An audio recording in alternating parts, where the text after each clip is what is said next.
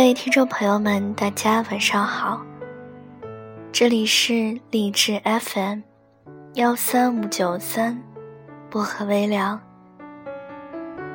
我是主播小唐。愿我的声音温暖你。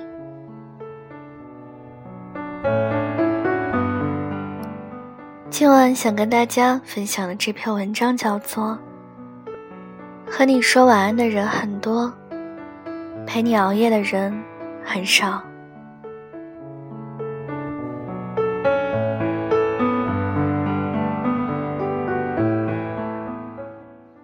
最近工作很忙，熬夜成了家常便饭，也很久没有跟朋友们聚聚了。昨天阿雅说聚聚的时候，我毫不犹豫的。答应了，阿雅的男朋友也一起来了。我们一起吃完饭，男生很有眼色的离开了，把这珍贵的时间留给我们这对姐妹花。我很直白的问阿雅：“他看起来和你喜欢的男生完全不一样，你什么时候换风格了？”阿雅笑了笑说：“他不够帅，不够高，不够有钱。可是他愿意把自己本来就不多的时间分给我。和我说晚安的人很多，像他这样陪我熬夜的人很少。”阿雅在一家广告公司做策划，她几乎没有一点之前睡过。平时工作本就精益求精的他，如果赶上紧急加班，别人也许在两三点熬，他就直接通宵不睡，只为做到最好。我之前就劝过他，身体是革命的本钱，如果身体垮了，拿什么挣钱？可是阿雅说，如果想在这个不缺人才的世界。不拼命就会有被淘汰的风险。阿雅说：“其实一直以来都有一个追求她的男生，对她挺好，会提醒她明天记得带伞，记得感冒按时吃药。有新上映的电影也会问她想不想看，喜欢的小礼物也买给她。他知道男生喜欢她。”自己也对男生有好感，但是并没有上升到喜欢，所以不知道该不该答应男生的追求。后来因为一件小事，阿雅做了决定。有次阿雅临时接到一个工作，她喝了杯咖啡，让自己精神起来。男生按时的发来了晚安，阿雅回复。我还在忙。男生那边的对话框显示，对方正在输入。发给阿雅的消息却是：我明早还要开会，那我先睡了。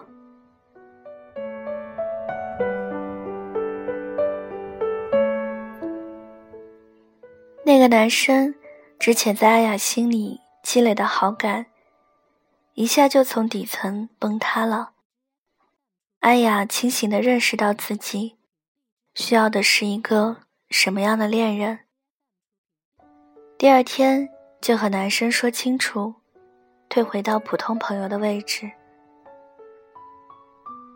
阿雅的现男友就跟那个男生完全不同，他从来不会对阿雅说：“你忙完了早点睡。”他只会说：“你去忙，我等你。”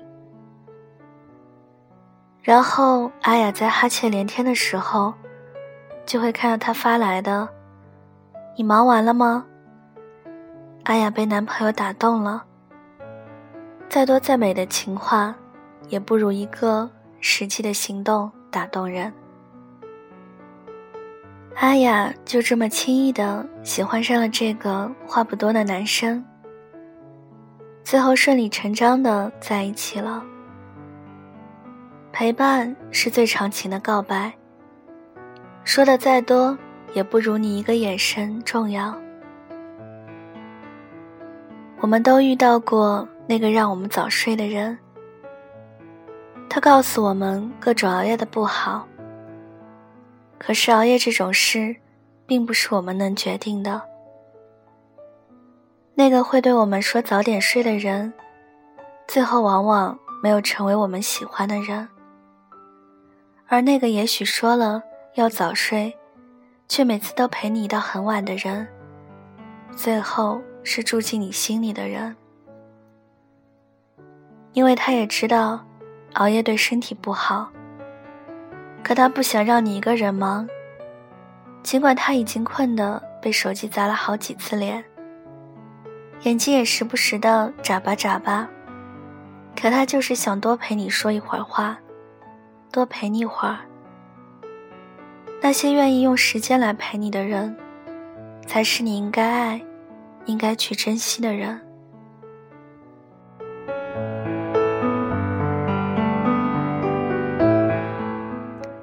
每一天都有二十四小时，夜晚总是按时的到来，白天也是有规律的开始。白天熙熙攘攘的人群，冲淡了我们需要人陪的需求。可是每到夜晚，平时。被压抑的感性就会溜出来，然后偷偷在耳边说：“其实你需要人陪。”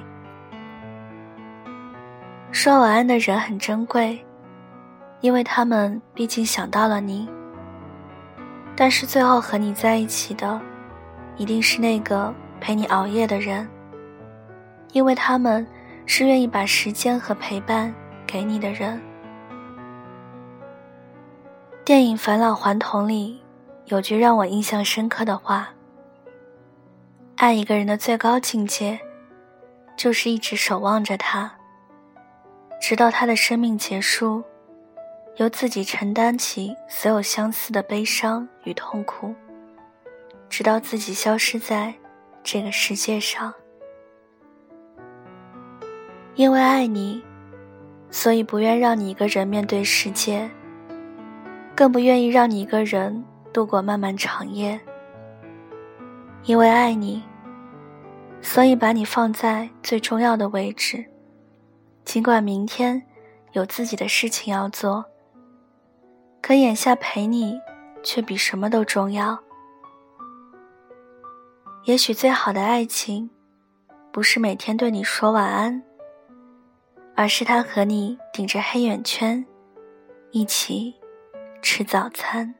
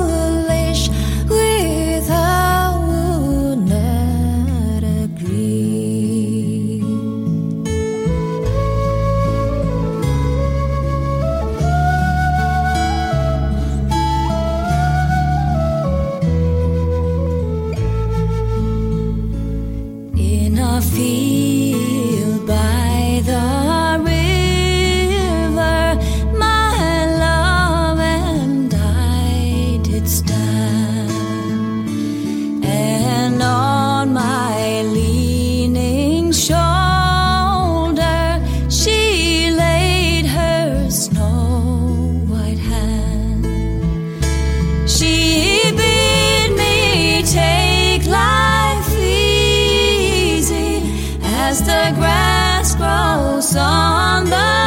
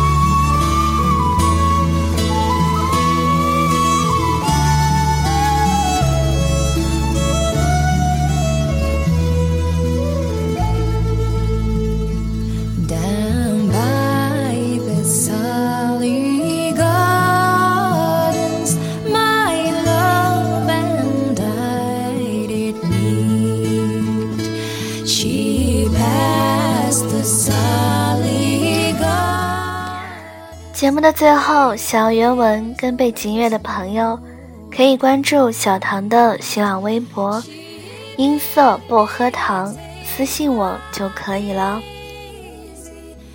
喜欢小唐节目的朋友，还可以送上小荔枝来支持我。